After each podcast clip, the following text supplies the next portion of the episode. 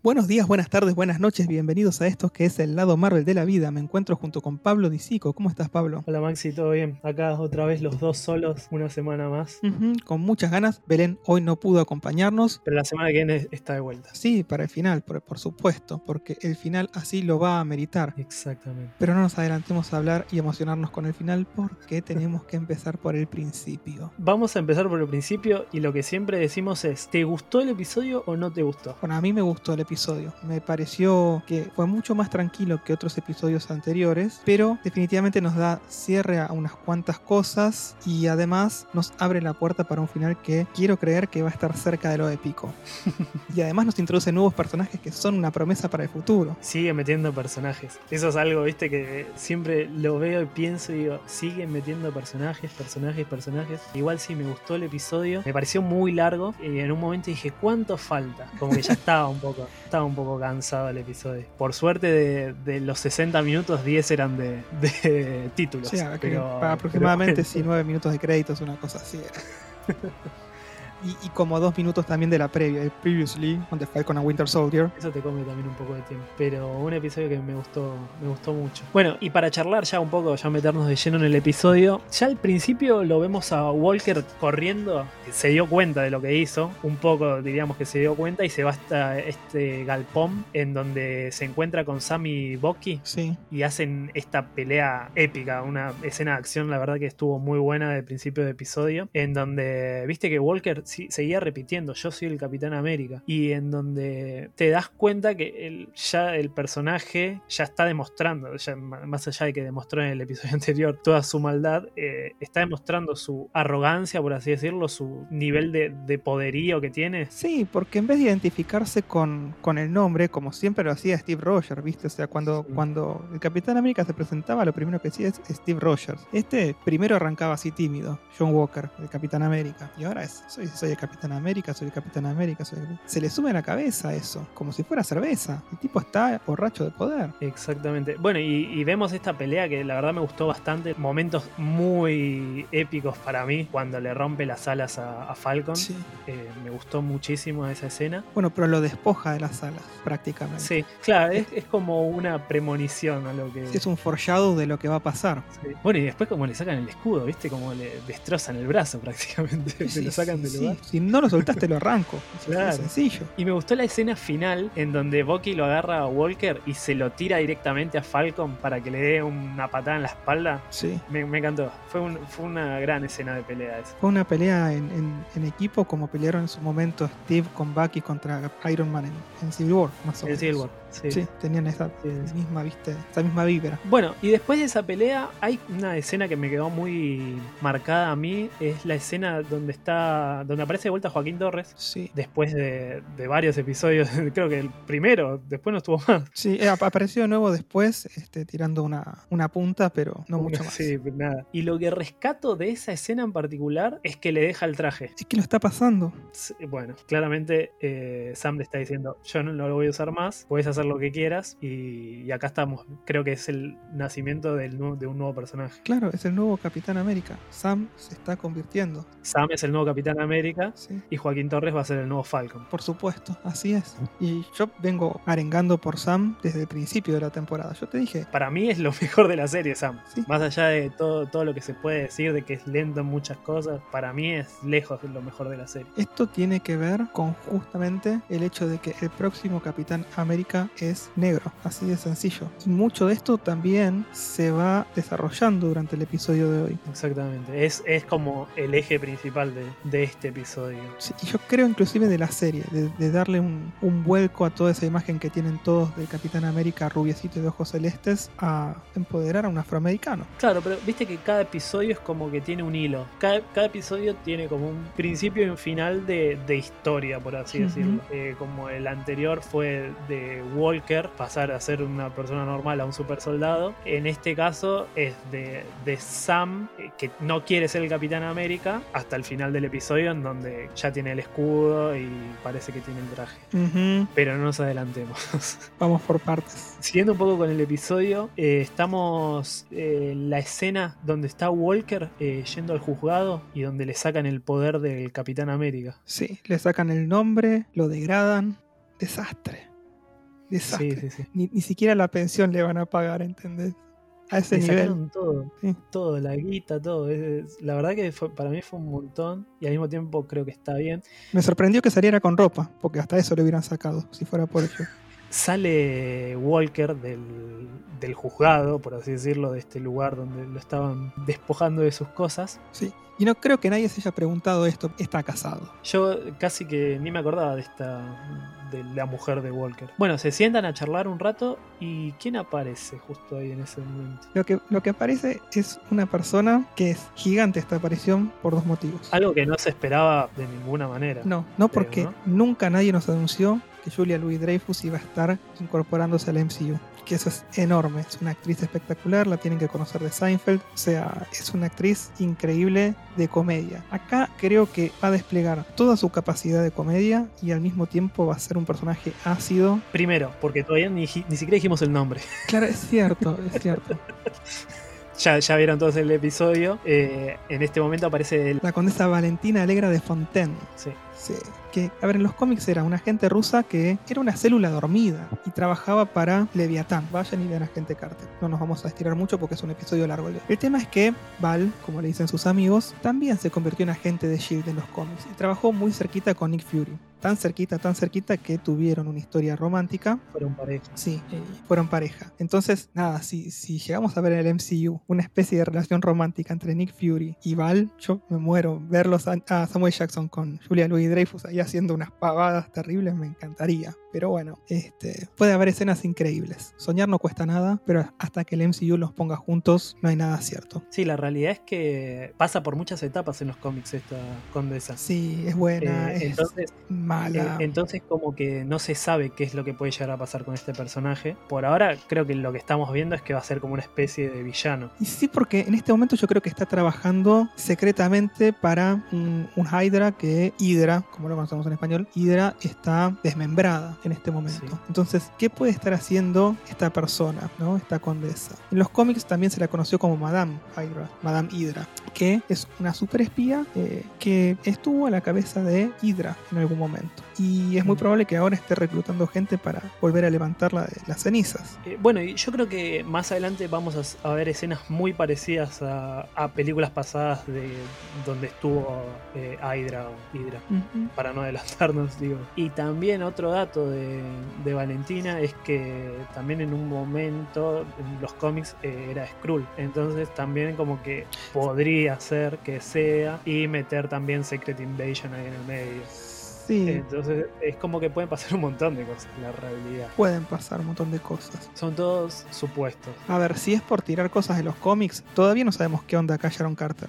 Pero en los cómics también Valentina trabajó con Carter y hacían un, un dúo que era parte de la Femforce. Sí. eh, que era un, equipo de asalto para Shield. Entonces, nada, también puede pasar eso, ¿entendés? O sea, que estén trabajando juntas para el Power Broker o estén trabajando undercover, ¿viste? Eh, Encubiertas para desbancar al, al Power Broker. No sé, tantas cosas pueden ser. Porque la realidad también es que no sabemos todavía qué es el Power Broker, si es una persona, si es un conjunto. Entonces puede ser un montón de cosas. Que son todas estas dudas que todavía nos siguen dejando estos episodios, Sí. ¿no? Eh, y que nos siguen sumando dudas para mí. A ver, viendo a Julia Louis Dreyfus acá, lo único que a mí me, me- me da la pauta es de que el MCU está haciéndonos como un tease de futuros proyectos que sean. Sí, a Enormes futuros también. largos. Sí, A futuros largos. sí. Eh, Yo también hoy, hoy venía pensando mucho en eso.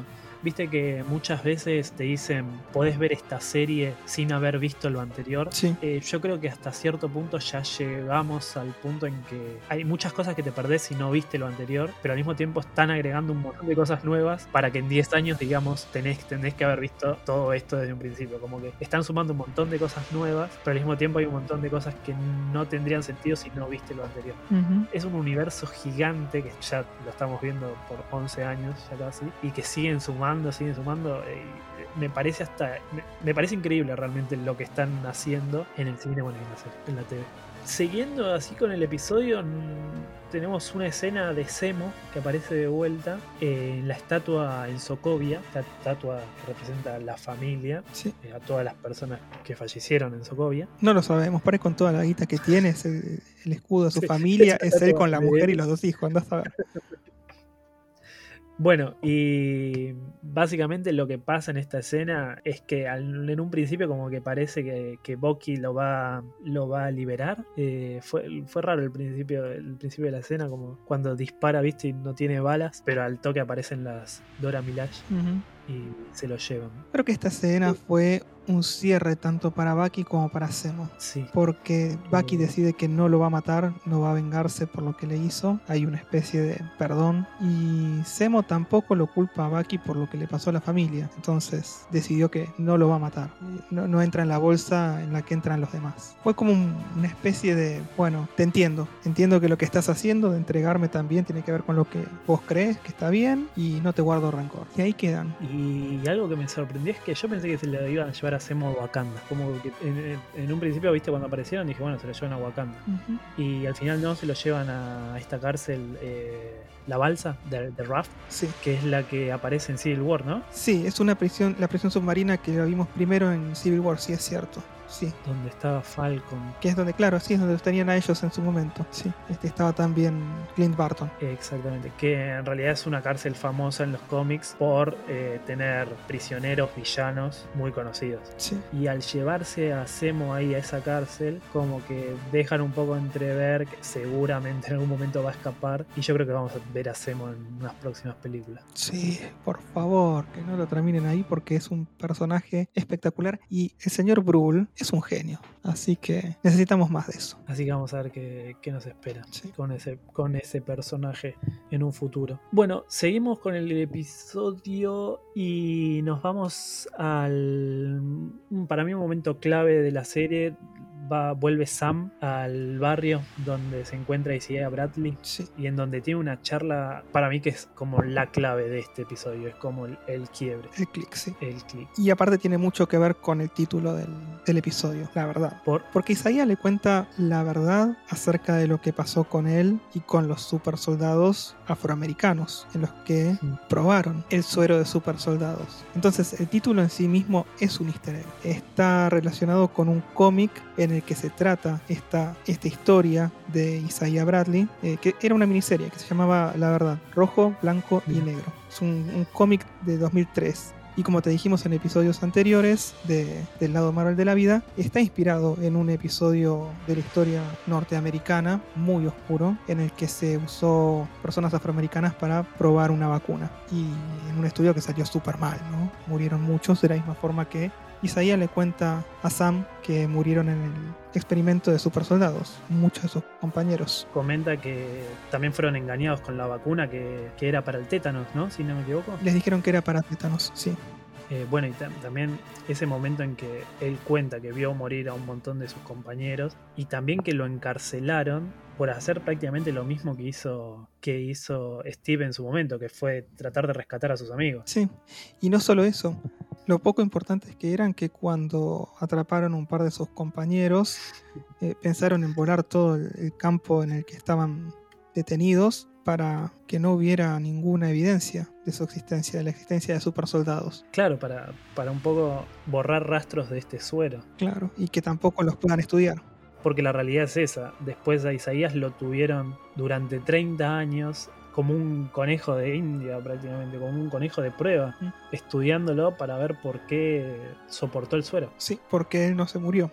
Y, y un dato también que tira ahí es que, que fue una, una enfermera la que los dejó salir, porque si no también podría haber seguido encerrado ahí de por vida. Vos sabés que menciona a los Red Tails y a los famosos 332, que eso también es un easter egg, es una referencia a un grupo de pilotos militares afroamericanos que pelearon en la Segunda Guerra Mundial del pueblo de Tuskegee, donde fue este infame experimento norteamericano. Sí, muchas referencias al- a, la vida real.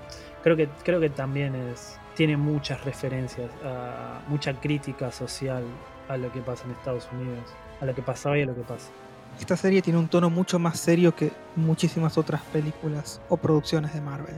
Así que bueno, recordamos entonces que se le puso el suero a 300 soldados y el único sobreviviente es el señor Bradley. Bueno, y también una de las frases que le dice es que, que ningún negro usaría ese escudo.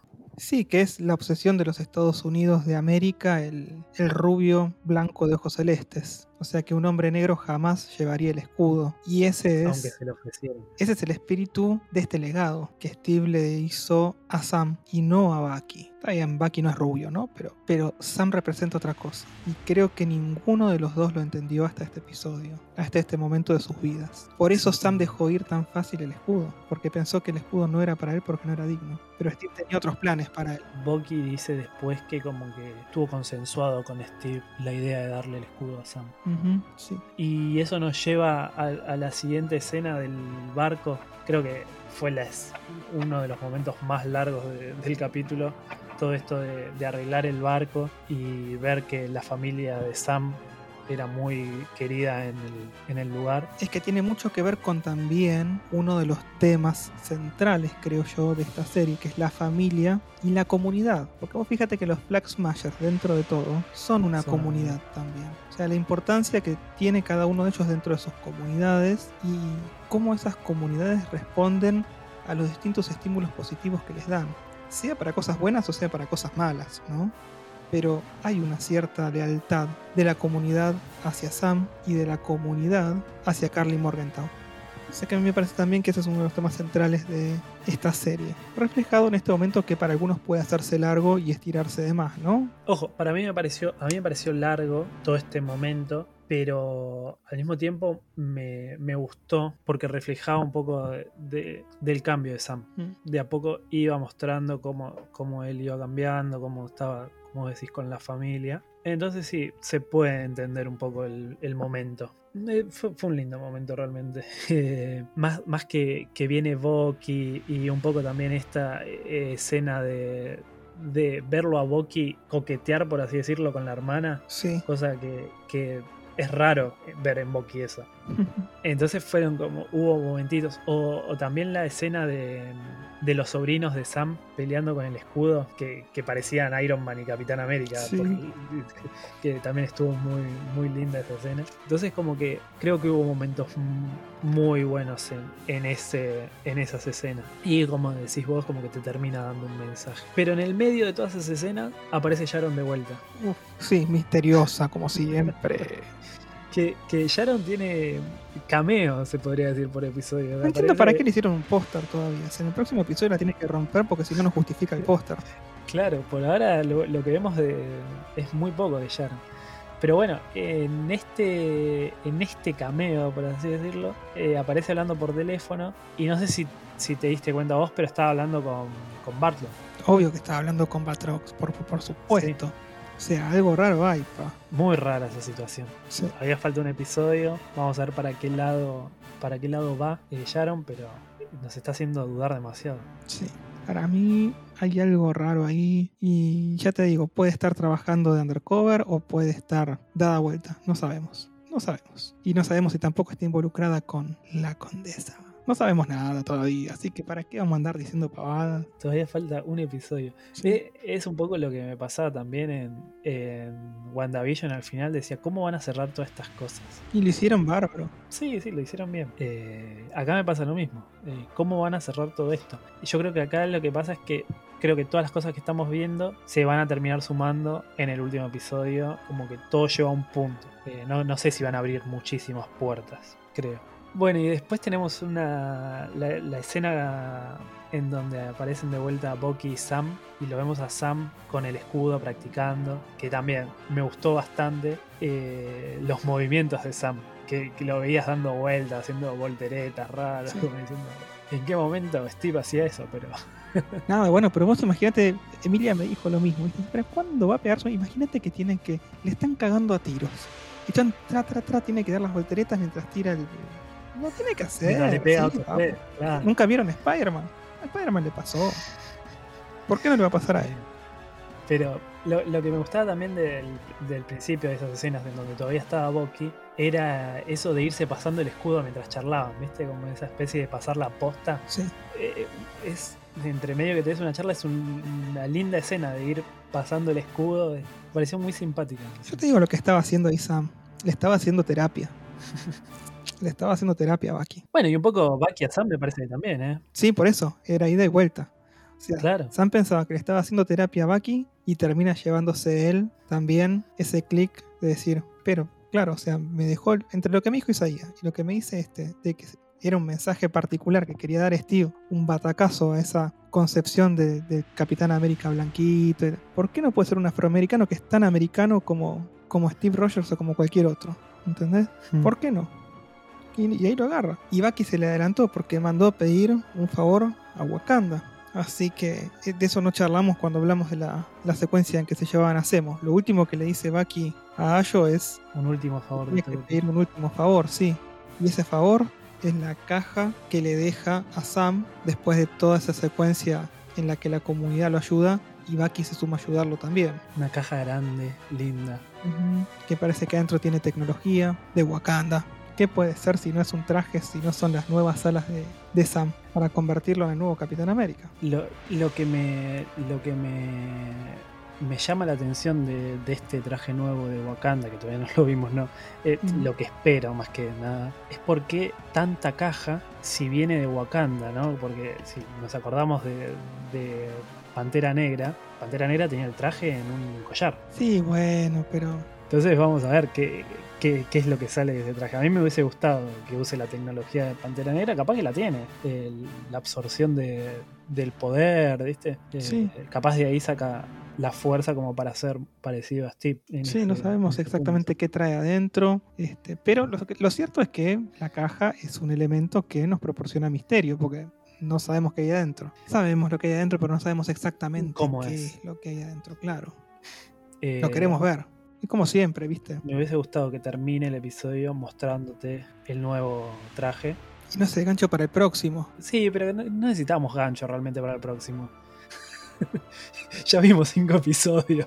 Sí, bueno, pero este te mantiene como la semana pasada preguntándote, quiero ver el próximo la semana que viene, cómo será el traje. Sí, la realidad es que también tenemos un montón de preguntas que nos estamos haciendo. Y bueno, este es un gancho más para el último episodio, pero la realidad es que ya tenemos un montón de preguntas que nos estamos haciendo. ¿Qué pasará en el próximo episodio? Y una de las últimas escenas que tenemos que hablar de, este episodio así importante es esto que vos decías de la comunidad de los Flag Smasher, en donde Carly se encuentra con, Ba- con Batroc, no sé, se, se me va el nombre, perdón, Batroc, Batroc, George Batroc. y trae esta especie de armamento que anda a saber qué va a hacer con toda esa, con todas esas bombas que tenía ahí.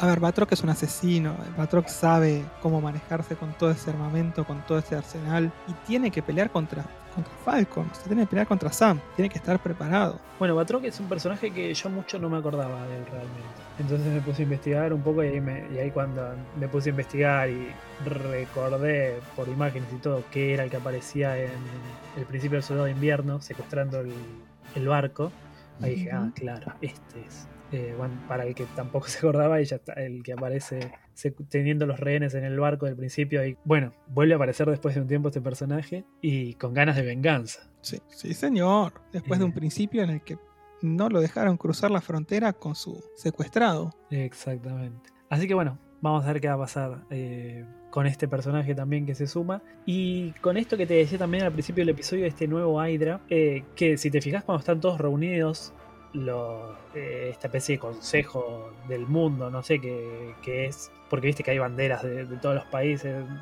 No sé si Tiene que ser una comisión, viste, para, para tratar temas que tienen que ver con los retornados. Con la gente que volvió después del blip. Porque también otra de las cosas que, que no hablamos es que están buscando a Carly por todos lados y todos los que sabíamos que apoyaban a Carly como que los están eh, arrestando, por así decirlo. No, no- terminamos de saber bien qué es lo que pasa, pero creo que es eh, como que se ve que los, se los, encarcelan a todos. Eh, y esta comisión de que busca la, paz de, vuelta del Blick, que ya no me acuerdo el nombre de, las siglas que tenía, se juntan y ahí lo que vemos son muchos infiltrados de, de los Flag Smasher metidos en esta, en esta comisión. Y que eso es un poco lo que pasaba también antes con Hydra, que tenías infiltrados dentro de Shield. Sí. Entonces a mí me gustó eso de, de volver de vuelta a esto de, quién es bueno y quién es malo, o quién es de un bando y quién es del otro, para ser un poco más neutral. Y no sabemos qué están buscando, qué quieren demostrar ahí. ¿Viste? O sea, como que todavía la cosa está medio por desarrollarse. Bueno, y, y también otra, otra escena, otro momento clave donde Carly le dice, eh, nosotros somos los malos, nos están buscando como los villanos. Sí, criminales. Eh. Entonces ella, ella ya tomó su, su posición. Sí. Pero yo creo que los demás, viste, creo, creo que lo hablamos en el episodio anterior, eh, los demás no están tan seguros de ser ellos los, los criminales o villanos. No, están convencidos de que están buscando algo legítimo, algo que les corresponde. Pero bueno, ella si la tratan como criminal, se va a comportar como criminal, ya lo decidió. Ese es super suero hablando, calculo. Es por suerte. Lo mismo que estaba pensando, que está bueno como lo, lo están tratando ese tema. E- Es algo que me, que me está gustando mucho de la serie, cómo enfatizan en esos detalles que en una película no lo podrías haber hecho nunca. Tendrías que haber ido a los bifes y, y listo. También está bien, tenemos seis capítulos, hay que rellenar, pero está bien como están rellenando esas cosas. Y, Sí. y yo creo que dentro de todo no hay personajes malos en esta serie, ¿no? Eh, malos en el sentido de aburridos. Creo que cada, cada personaje está demostrando eh, su razón de por qué está haciendo lo que está haciendo. Y, y todos están perfectamente justificados en sus apariciones. Que al principio vos decías que por ahí estaban abriendo muchas pestañas, pero hay algunas que tienen sus cierres y otras que están justificadas para poder brindarnos el día de mañana arcos argumentales más grandes dentro del MCU. Igual lo sigo pensando de que están abriendo un montón de pestañas, pero también ahora estoy analizando, como dije en un principio, en un futuro a 10 años de películas, series del MCU. Bueno, Eh, vos fíjate, en, en- en Thor lo conociste a Hawkeye, ponele. Conocimos a Clint Barton. Y después fue teniendo pequeñas apariciones en distintas películas, pero por ninguna protagónico, eh, fueron pequeñas. Llegó en Avengers, pero en Avengers tampoco fue el más grosso, al contrario, era el que lo agarraban de marioneta. Eh, Claro, después pero- en la segunda, medio como que lo en, en la era de Ultron lo levantaron un poquito y dijeron, bueno, esta vez no le va a pasar lo mismo y va a ser el que trate de, de levantar a todos después de lo que les hizo Wanda. Eh, y, y recién 11 años más tarde tiene su propia serie, su propio prota- protagónico, por así decirlo. En Infinity War ni apareció. Entonces hay muchos personajes que van apareciendo y que van poniendo para que la gente no tire la bronca, pero cuando tienen la oportunidad de desarrollarlo, lo desarrollan. Hasta que tenía que esperar, como todo. Sí, también pasa lo mismo con. Natalia Roma. eh, que también apareció en Iron Man 2, eh, así de la nada, y hasta que después de 10 años tiene su propia película. Y su propia película es un cierre. Igual recuerden esto, nadie está realmente muerto en el MCU. Eh, terminamos con el episodio. Nos vamos a los últimos momentos de este episodio. Mucho más no hay para decir, ya lo dijimos. Vemos el final del episodio con Sam abriendo el, el baúl, el maletín. Va- estamos esperando que se vea el nuevo traje, onda Peter Parker cuando abre y aparece, salta, salta el trajecito de Spider-Man. Sí, Pero no, no pasó. no, no. Pero algo que me gustó mucho de WandaVision es que WandaVision retomó el traje original de Wanda. Sí, Creo que podría llegar a pasar lo mismo con Sam, con el traje original, o por lo menos inspirado fuertemente en el de los cómics, cuando se convierte en Capitán América. ah, bueno, claro. Este, es más realista ese traje. Porque la Sí. realidad es que el traje original de Falcon eh, es raro de replicarlo. sí, es muy raro. Eh, yo tengo un muñequito y es re raro. Sí, lo que, lo que pasaba antes con los trajes era, era que usaban mucho, mucho, mucha malla, mucho. Muchos pandex. eh, sí, e- era raro. Creo que ni, ni a Superman le, le pudieron replicar bien el traje nunca. Eh, entonces, como que están tratando de, de mejorarlos. Y creo que los nuevos trajes que aparecen en los cómics están buenos. Ya son un poco más realistas y entonces son más fáciles de replicar eh, para el MCU. Y creo que también ya en un punto los están haciendo también para que sean fáciles de replicar para, para las películas. Sí. Así que, Es sí, que yo creo están- que vamos a ver un buen traje. La estética que están aplicando ahora a los cómics eh, es muy similar al MCU para mantenerlos. De hecho, cambiaron el color de Nick Fury. O sea, ¿Vos sabías que Nick Fury en algún momento tuvo una película que no estaba muy buena, pero que tiene, tiene algo muy interesante y que tiene que ver con que lo interpretó David Hasselhoff con un parche en el ojo? Mira, Esto fue en el año 1998. claro, no fue así. O sea, era una época en la que había películas de las Spice Girls, o sea, había cualquier cosa. Los 90 fueron maravillosos en cuanto a cine. Y nos dejaron un Nick Fury interpretado por David Hasselhoff. Bueno, Nick Fury fue- es otro ejemplo claro de un personaje que lo fueron metiendo de entrada, pero un poco a la fuerza, como no sabíamos quién era. Ya en la primera película ya aparece, eh, nos lo meten a la fuerza, por así decirlo, y cada vez va tomando más y más protagonismo. ¿Cómo no puede ponerle onda Nick Fury si es Samuel Jackson? O sea, Tiene un sable láser violeta. tenía un sable láser violeta. Y, y lo hicieron especialmente para él, porque él quería tener un sable diferente. Entonces, George le dijo, bueno, dale, ¿qué color te gustaría? Violeta. Bueno, dale, sí. Estaba re regalado, Por George. último, por último, para terminar el episodio, tenemos una escena post-crédito, la primera que aparece en esta temporada. Una linda escena post-crédito, me parece. Sí. Donde estamos viendo el comienzo de lo que sería USA Agent. El US Agent, yo creo que sí, o sea, es una, es una secuencia de origen que a mí me recordó muchísimo a, a- a Tony Stark armándose la, la armadura, ¿no? En la primera película, ahí en medio de la nada en una cueva, con lo que tenía a mano. Eh, y, y Walker está haciendo lo mismo, con lo poco que tiene a mano, se va a armar seguramente ese escudo rojo y negro coronado con una de sus medallas. Y Sí. se va a Bueno, convertir en el US Agent, que a veces supongo que va a ayudar y otras veces bueno, puede ser un villano. Viste que la condesa también en un momento les dice que el escudo en realidad hay un vacío legal y que no es propiedad de nadie realmente. Entonces como que toma eso y bueno, se hace su propio escudo. Claro, sí, el escudo no es en realidad propiedad del gobierno. Lo hizo el señor Stark, se lo regaló a Steve Rogers y cuando se enojó con Steve Rogers se lo sacó. Se lo sacó. O sea, es de, es de Tony Stark. Pasa que Tony Stark ahora no está y se lo dio de vuelta a Stevie. Así que es de vuelta de Stevie. Viste, dicen, lo que no se regala no se, no se pide de vuelta. Pero bueno, Tony es especial. Bueno, así, de esta manera creo que ya cerramos el episodio. No sé si te quedó algo más a vos por, por charlar. No porque todo lo que tengo son sueños y esperanzas. Nada cierto. Así que por hoy vamos cerrando el episodio, si les parece bien. Así es. Y nos encontramos entonces la próxima semana. Recuerden que pueden encontrarnos en redes sociales. La red social de Instagram y de Twitter para el lado Marvel de la vida es la misma que para Disney Cast. Nos encuentran como arroba DisneyCastArg, eso es arroba DisneyCastARG. Y los días martes también tenemos un newsletter, ¿verdad? Sí, un newsletter en, que, en el que tenemos noticias de Disney, Marvel, de Pixar, de lo que sea, películas nuevas, recomendaciones. Hay un poco de todo. Yo estoy medio dormido últimamente con las recomendaciones de Disney Plus. Estoy con mucho lío Bueno. y no estoy pasándolas. Estamos teniendo un montón de laburo todos. Eh, pero el newsletter sale, o a la mañana o a la tarde siempre sale, eh, Carrusel de Noticias. Y si todavía no se suscribieron, lo pueden hacer en el link que está tanto en Twitter como en Instagram. Así es. Bueno, entonces con eso nos despedimos por hoy. Mi nombre es Maxi Bessi Yo soy Pablo y Isico. nos encontramos de nuevo la próxima semana para el final de The Falcon and the Winter Soldier. Nos vemos.